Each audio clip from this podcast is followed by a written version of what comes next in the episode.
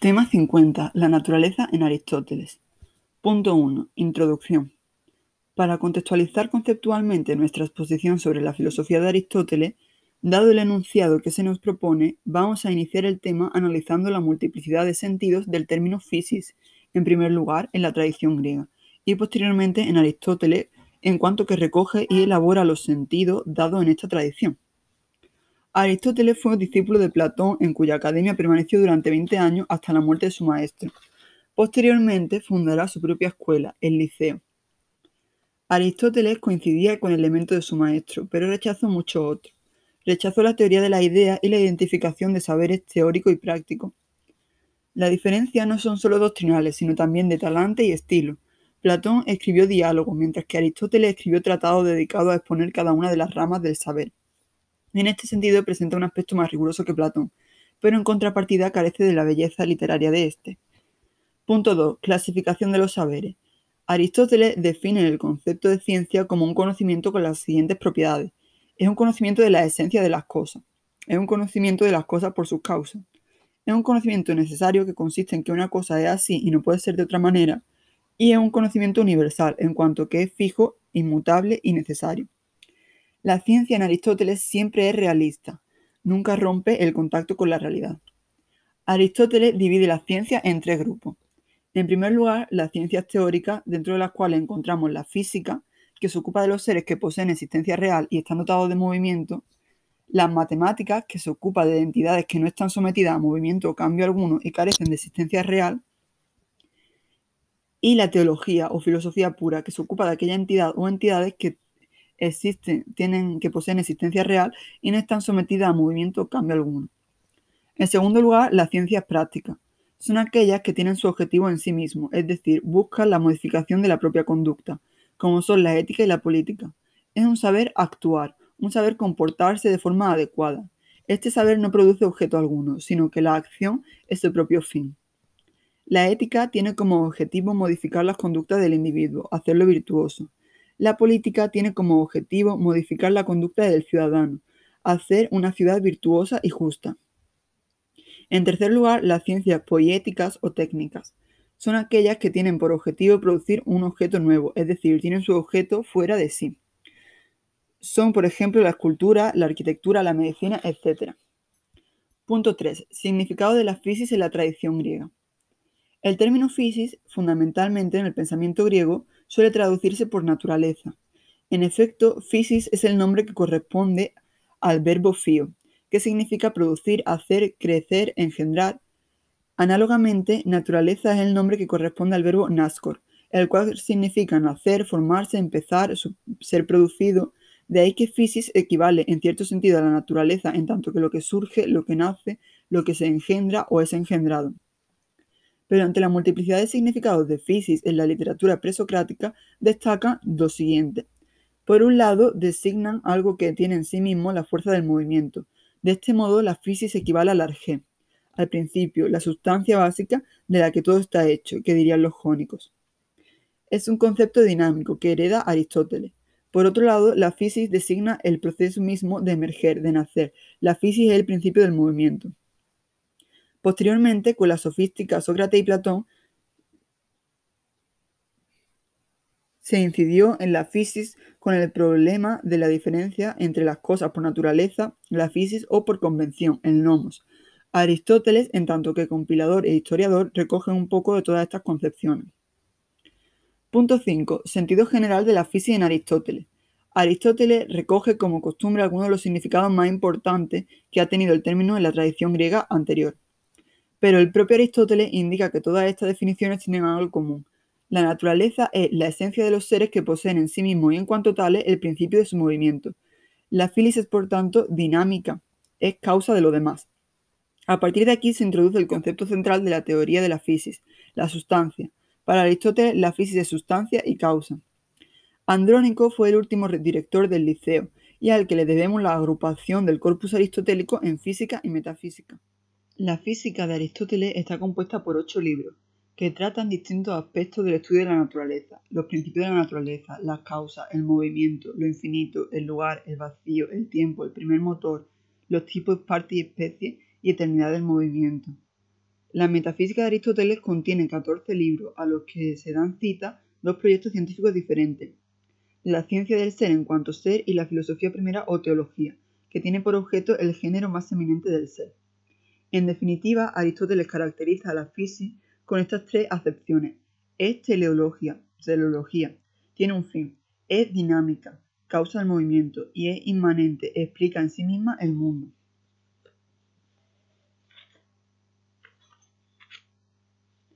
Punto 5. Teoría del movimiento. Como la física se ocupa de los seres con movimiento, es normal que Aristóteles comience su tratado sobre la física con una crítica a la filosofía anterior. Aristóteles considera el movimiento frente a los eleatas, a Parménides como algo real y frente a los megáricos como algo continuo. Para Parménides todo movimiento y cambio es imposible porque equivaldría al tránsito del no ser al ser. Para resolver el problema dejado por Parménides, Aristóteles introduce una distinción dentro del no ser. Por un lado existe el no ser absoluto, ni es ni se puede ser, y por otro el no ser relativo, no es pero se puede llegar a ser. Esto lo explica con el siguiente ejemplo. Una piedra no es un árbol, ni una semilla tampoco, pero entre ambos casos hay una gran diferencia, ya que la piedra ni es ni puede llegar a ser árbol, pero la semilla sí puede llegar a serlo. El movimiento o cambio es por tanto imposible en el primer caso, pero no en el segundo. Introducirá aquí Aristóteles los conceptos de potencia, lo que no es pero puede llegar a ser, y acto, lo que es. De este modo conseguimos la definición del, del movimiento como actualización de lo que está en potencia o la transición de potencia a acto. El movimiento difiere de la actividad como lo incompleto de lo completo. El movimiento es la actividad incompleta y la actividad es el movimiento completado. Aristóteles ve una relación subordinada entre potencia y acto. La potencia, al ser potencia de un acto, tiene su raíz en el acto y le presupone. El acto es anterior a la potencia, de este modo observa una jerarquía en el universo, a mayor perfección, menor potencialidad, y viceversa. Aristóteles distingue dos tipos de cambio. Por un lado, el cambio sustancial, cuyo resultado es la generación de una sustancia nueva o la destrucción de una sustancia ya existente. Generación o corrupción. Y por otro, el cambio accidental. En su resultado ni se genera ni se destruyen sustancias, sino que éstas sufren modificaciones en aspectos no esenciales de su ser. A su vez, puede ser de tres tipos. El cambio cuantitativo, el aumento o disminución del tamaño, cambio cualitativo, alteración de alguna cualidad, o cambio local, desplazamiento. En todo tipo de cambio siempre hay tres movimientos implícitos, que son algo que permanece, algo que desaparece y algo que aparece. En el caso de los cambios accidentales ya sabemos que lo que permanece es la sustancia, pero en el caso de los cambios sustanciales, lo que permanece es la materia última o materia prima, que es indeterminada y no tiene forma alguna, al ser materia prima, es pura potencia. Para Aristóteles lo que explica este tipo de cambio es la distinción entre accidente y sustancia. La sustancia es aquello que no puede ser afirmado de un sujeto, pero de lo cual toda otra cosa es afirmada. Es el sustrato inalterable de, de las cualidades de las cosas naturales, y por tanto el sujeto que permanece inalterado en el movimiento. Mientras tanto, los accidentes son cualidades que se sustentan en la sustancia, que hace de base. Las cualidades, según Aristóteles, no pueden cambiar, solo ser reemplazadas. Aristóteles considera que todo el movimiento está causado. Por ello, la causa son todos aquellos factores que son necesarios para explicar el movimiento. En su análisis distingue cuatro tipos de causa. La causa material, aquello mediante lo cual algo surge o llega a ser, es la potencia. La causa formal es la esencia, la que determina que la materia sea algo determinado, es la idea o paradigma, es acto. La causa eficiente es lo que produce algo, es el agente del movimiento o del reposo. Y la causa final es el fin al que está determinado todo ser natural. Este fin nos viene dado por la naturaleza, es teleológico. Por ejemplo, en una estatua de bronce, la causa material será el bronce, la causa formal será la forma que tenga la estatua, la causa eficiente será el escultor y la causa final será el fin objetivo al que esté destinado la estatua. Punto 6. Estructura de la física. Los principios de la naturaleza para Aristóteles son por tanto tres, materia, forma y privación. La materia es para Aristóteles el sustrato indiferenciado, base de todo cambio y sujeto de toda cualidad. La forma es el principio de orden que estructura, cualifica, cuantifica, coloca e identifica a la materia. La privación es la ausencia de una forma determinada en un sustrato material determinado que es capaz de recibir dicha forma. La materia se identifica con la potencia y la forma con el acto. Aristóteles distingue entre materia prima y materia segunda. Aristóteles entiende por materia primera como algo absolutamente indeterminado, el principio material puro que subyace a todo ser, y que en sí mismo no tiene ninguna forma. Este principio, en cuanto tal, es incognoscible. Los objetos individuales, del más simple al más complejo, son sujetos verdaderamente existentes, las sustancias, y en este sentido son llamadas por Aristóteles materia segunda. Ya no es una materia pura, puesto que posee una forma determinada, por ejemplo, el bronce, la madera, etc. La materia está en potencia, es un no ser relativo que necesita ser actualizado por la forma. A su vez, la forma es esencia, lo que cada sustancia es, existe antes de que se realice cualquier cambio, y actualiza la materia. Pese a todo esto, existen unidades en los individuos, que reciben el nombre de sustancia, y es considerada como un compuesto inseparable de materia y forma. Esto es lo que define la teoría aristotélica de la naturaleza como ilemórfica. Aristóteles le da primacía a la forma sobre la materia y reconoce que no todos los individuos son compuestos. Existen también formas puras e inmateriales que subsisten por sí mismas. Es más importante la forma porque es más importante el acto que la potencia. Las formas de Aristóteles son como las ideas de Platón. La diferencia está en que para Aristóteles las formas o ideas no pueden estar separadas de los seres concretos en el mundo inteligible. Las formas son intrínsecas, es decir, están en la misma sustancia. Los individuos reales son las sustancias primeras, sustancias en sentido estricto, y sus formas sustanciales, naturaleza o esencia son para Aristóteles sustancias segundas, porque son lo que define la sustancia primera y lo que la hace ser lo que es. Pero no todos los individuos son compuestos para Aristóteles, también hay formas puras que subsisten por sí mismas. Las sustancias tienen unas notas definitorias, que no forman parte de su forma sustancial, pero que pueden definirla, modelarla o modificarla, los accidentes. Lo que define la diferencia entre sustancia y accidente es para Aristóteles, en primer lugar, que la sustancia puede subsistir independientemente de los accidentes, mientras que los accidentes no subsistirían sin la sustancia, ya que son en la sustancia. La sustancia es anterior a los accidentes. Aristóteles había insistido que todas las sustancias del universo son individuales. Las formas sustanciales, las esencias, sin embargo, no lo son. Son universales compartidos por todos los individuos de la misma especie, pero no tienen existencia separada de cada uno de esos individuos. ¿Qué hace que los individuos sean distintos entonces? Aristóteles propone como principio de individuación a la materia. Sin embargo, se deriva el problema de la individualidad de las sustancias puras. Si no tienen materia, ¿qué las individualiza? La única conclusión posible es que lo hace su forma. Los últimos conceptos de su teoría ilemórfica están estrictamente relacionados con el movimiento directamente, potencia y acto. La potencia es la capacidad de un individuo para adquirir o desarrollar una forma. El acto es la adquisición real y completa de esa forma en cuestión por el individuo. Punto 8. Cosmogonía y cosmología aristotélica. Hemos visto ya que Aristóteles empieza su filosofía hablando sobre la física y cómo se mueve ésta y desarrolla toda una teoría del universo dinámica y teleológica. Para Aristóteles, los objetos existen y se demuestran en un lugar, que tiene que ser algo. El vacío es imposible, según Aristóteles. El no ser no es, según la tradición. Además, el espacio está distribuido cualitativamente. Existe un lugar natural hacia el que cada elemento se dirige por naturaleza. Como límite del cuerpo, el lugar es inmóvil, y en esto se diferencia en los recipientes, que son móviles. El movimiento circular del ciclo solo es posible para Aristóteles si es circular. En cuanto al tiempo, Aristóteles concibe el tiempo como continuo. Lo infinito solo existe en potencia. El espacio es divisible hasta lo infinito. El tiempo se sucede y existe sin fin pero no puede existir todo a la vez. Aristóteles enlazaba lo infinito con la categoría sensible de la cantidad.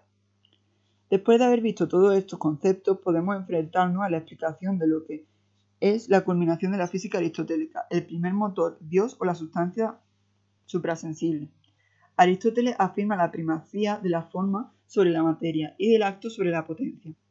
Al mismo tiempo, afirma también la existencia de formas inmateriales o sustancias puras. Una forma inmaterial sería una forma sin materia, algo que es puro acto y sin potencia. ¿Por qué es necesario para Aristóteles admitir la existencia de algún ser que solo sea forma y solo acto? Para explicar el origen del movimiento. Aristóteles parte de la idea de que para que algo se mueva es necesario que sea movido por otro. Si hay movimiento es porque existe un motor que mueve. ¿Quién mueve ese motor? Otro motor, y así sucesivamente. La idea segunda es que debe existir un primer motor, ya que Aristóteles no concibe la posibilidad del infinito. Para que algo sea causa del movimiento de otro algo, debe estar inmóvil respecto a lo movido, según Aristóteles, en su física. Por lo tanto, para ser la causa última de todo movimiento, el primer motor ha de ser inmóvil, debe ser lógicamente anterior al movimiento. ya que si no se daría la paradoja de la serie infinita de motores inmóviles, inaceptable para el pensamiento aristotélico. Ese primer motor será, pues, un motor que mueve, pero que no es movido. Lo denominará motor inmóvil o Dios. El motor inmóvil es inmóvil en cuanto que no tiene materia. Si no es materia, entonces tampoco es potencia. Por tanto, es pura forma y puro acto. Al ser puro acto, es perfecto. Todo está desarrollado en él. Todo está actualizado. Es un ser perfecto porque no se mueve, porque ya está actualizado, sin potencia. Es una sustancia incorruptible. El motor inmóvil no puede amar, ya que amar es buscar fuera de sí lo que no se tiene. Y Dios lo tiene todo, porque es perfecto. Dios mueve el mundo como causa final, teleológica. Dios es el motor de la primera esfera del universo, y su acto consiste en el pensamiento de sí mismo. Al ser perfecto no puede pensar en algo distinto de sí. Se trata de puro pensamiento. Así no hay diferencia entre el pensamiento y el objeto pensado. Esta es para Aristóteles la, la forma de vida más pura, más elevada, el pensamiento contemplativo. Aristóteles divide el mundo en dos esferas, en zonas claramente diferenciadas entre sí, el mundo supralunar, perfecto y divino, y el mundo sublunar, el mundo de la generación, la corrupción y la temporalidad. El mundo supralunar está constituido por los astros. Ellos no sufren cambios sustanciales, están hechos de éter y su movimiento es circular y perfecto. El mundo sublunar sí sufre cambios sustanciales y su movimiento es rectilíneo. Recibe todas las formas de cambio, generación, corrupción, cambio de tamaño, alteración y movimiento local. La materia del mundo sublunar es la potencia de los contrarios y se encuentra siempre como uno de los cuatro elementos, tierra, agua, aire, fuego o como un compuesto de los mismos. Aristóteles tiene una concepción jerárquica del universo, que se divide en, en primer lugar, los seres inmateriales e inmóviles, el motor inmóvil y los motores inmóviles de la esfera de la estrella fija. En segundo lugar, los seres materiales, incorruptibles y eternos, los astros que forman el mundo supralunar y en tercer lugar, los seres materiales y corruptibles y temporales, los seres del mundo sublunar, la sustancia. Punto 9. Ética y política. Pasamos ahora a los seres individuales y su comportamiento, pero antes debemos hacer una breve explicación a lo que lo compone, el alma. Aristóteles la define como forma de acto. El alma es la forma del cuerpo y es el acto, la actualización de un organismo. El alma actualiza el cuerpo, que es una potencialidad. Actualiza el cuerpo haciendo que el organismo viva. La unión de alma y cuerpo es pues una unión natural, al contrario que el Platón, donde el cuerpo era la cárcel del alma. Alma y cuerpo constituyen en una sustancia viva el ser viviente. Esto significa que el alma, al igual que el cuerpo, es mortal. Además, el alma es incorruptible. Aristóteles admite en el ser humano la presencia de un entendimiento incorruptible e inmortal. Este entendimiento no es personal, sino que es el mismo para todos. El alma ejerce un, conjunto de funciones. Función vegetativa, que incluye la nutrición y la reproducción, es propia de los vegetales. Función sensitiva, que incluye la percepción y el movimiento de los animales. Y función intelectiva, que incluye el racionamiento de los seres humanos. Las funciones superiores del alma son pues la sensación y la intelección. El conocimiento proviene de los sentidos, es sensorial. Los sentidos reciben la forma sensible del objeto, abstrayéndolo de la materia, el entendimiento percibe la forma de los objetos. El proceso es entendido como un proceso de abstracción, donde se separa la forma del objeto particular percibido. El conocimiento lo que hace es captar la universalidad de las cosas. Esto significa que para Aristóteles, contra Platón, considera que el origen del conocimiento está en los sentidos. No hay nada en el entendimiento que antes no haya estado en los sentidos. Frente a este conocimiento, la ética es un conocimiento práctico, porque tiene un fin práctico, que es la transformación de la conducta humana. Toda acción humana tiende a un fin, a un objetivo, y a su vez ese fin puede ser un medio para conseguir un fin más superior. La ética intenta determinar cuál es el fin último del hombre y los medios para conseguirlo. En el caso del ser humano, el fin último es alcanzar la felicidad, y el medio para conseguirlo es la virtud. Se trata pues de una ética teleológica y eudaimonista. Teleológica al ser una ética que tiende a fines, y eudaimonista al tratarse de la búsqueda de la felicidad. ¿En qué consiste la felicidad? La felicidad consiste en la actualización de todo lo potencial que hay en una cosa. Es necesario buscar la esencia de una cosa y su felicidad consistirá en la actualización de la esencia. En el caso del ser humano, su esencia es la actividad intelectual. El hombre se define como animal racional. Luego, su felicidad consistirá en el desarrollo de la racionalidad humana. Así que el que es completamente feliz es el sabio. Hay muchas clases de bienes particulares, dignos y laudables como la virtud, el entendimiento, la belleza, la salud, etc. Todos ellos producen felicidad al hombre, pero además de todo, estos tienen que haber un bien supremo, suficiente por sí mismo, capaz de hacer feliz al hombre y al que estén supeditados todos los bienes naturales. El bien supremo que puede realizar el hombre consiste en perfeccionarse a sí mismo en tanto que hombre. El hombre que tiene que vivir bien y poseer la felicidad debe vivir, por tanto, de acuerdo con la razón. Se trata de alcanzar la sabiduría que constituye la perfección en la actividad contemplativa. Precisamente en el desarrollo de la propia racionalidad consiste la virtud. Un virtuoso es aquel que desarrolla su racionalidad. La virtud es un hábito, una repetición de actos que permite adquirir un comportamiento. Es una disposición del alma, que hace que se practiquen las facultades racionales, vivir conforme a la razón. Lo contrario a la virtud es el vicio, es decir, un mal hábito. La característica de la virtud es pues que hay un hábito adquirido, voluntario y libre. Hay dos tipos de virtudes. Por un lado, las virtudes dianoéticas o intelectuales, que consisten en el desarrollo de las propias capacidades intelectuales, perfeccionan el conocimiento. Por otro lado, las virtudes éticas consisten en el dominio de los impulsos sensibles, perfeccionan el carácter. Las virtudes dianoéticas son superiores, son virtudes dianoéticas la ciencia, el arte, la sabiduría y la prudencia. Aristóteles considera la prudencia de enorme importancia. A la prudencia le, corresponde determinar atinadamente qué es lo correcto y adecuado. Ella dirige el denominado término medio. Son virtudes éticas la justicia, la fortaleza, la templanza y el término medio. Esta es la búsqueda del justo medio entre dos extremos que son viciosos. Por ejemplo, la valentía es el término medio entre la temeridad y la cobardía. Es aquí donde reside la virtud. La justicia no es una virtud particular, sino general, es la virtud integral del hombre que posee todas las virtudes. Hay varios tipos de justicia. La justicia legal, que consiste en el cumplimiento de la ley, la justicia aritmética, que exige dar a todos por igual, y la justicia geométrica, que exige dar a cada uno en proporción de sus méritos. El buen uso de la justicia, de las dos últimas concepciones de justicia, significa conseguir la equidad. La virtud no es realizada, según Aristóteles, fuera de la vida en sociedad, esto es, fuera del Estado. Esto se debe a que el individuo no se basta a sí mismo para proveer sus necesidades, ni tampoco puede por sí solo alcanzar la virtud fuera de la disciplina impuesta por la ley y la educación. Aristóteles insiste en la naturaleza del ser humano como estrictamente social, frente a ciertas teorías sofistas que defienden que la sociedad es producto de convención.